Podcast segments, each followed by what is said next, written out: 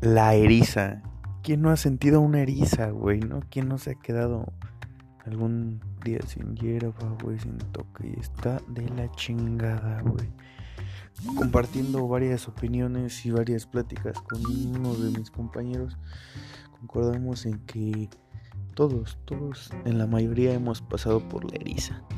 Esa vez que piensas que tienes un poco de hierba y ya no tienes, o sabes que no tienes, pero aún así estás buscando esas veces en las que te antoja un toque para relajarte y no tienes. Buscas abajo de tu cama, en tu ropa, en las bolsas, en donde según tú te acuerdas que habías echado y nada.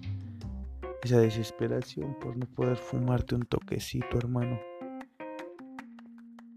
Y pues bueno, compañeros, seguimos con otro episodio más de este podcast, ¿no? Que nos lo vamos a llevar así relajado también para que no, no se sienta muy acá, muy culero el pinche el estar ahí todo sin bien lleno, ¿no? De tanta pinche plática, luego aburrida, güey. Que me gustaría también saber si, si, si van a querer que, que traiga invitado, ¿no? Marihuanos, que, que hablemos de la forma de liar, ¿no? Otra vez estaba platicando de cuando uno va al punto, ¿no? Ese miedo que a veces se siente en las entrañas de decir, no mames, y si me asaltan, güey, si me llegan a hacer algo, güey, si me pegan o me roban, güey.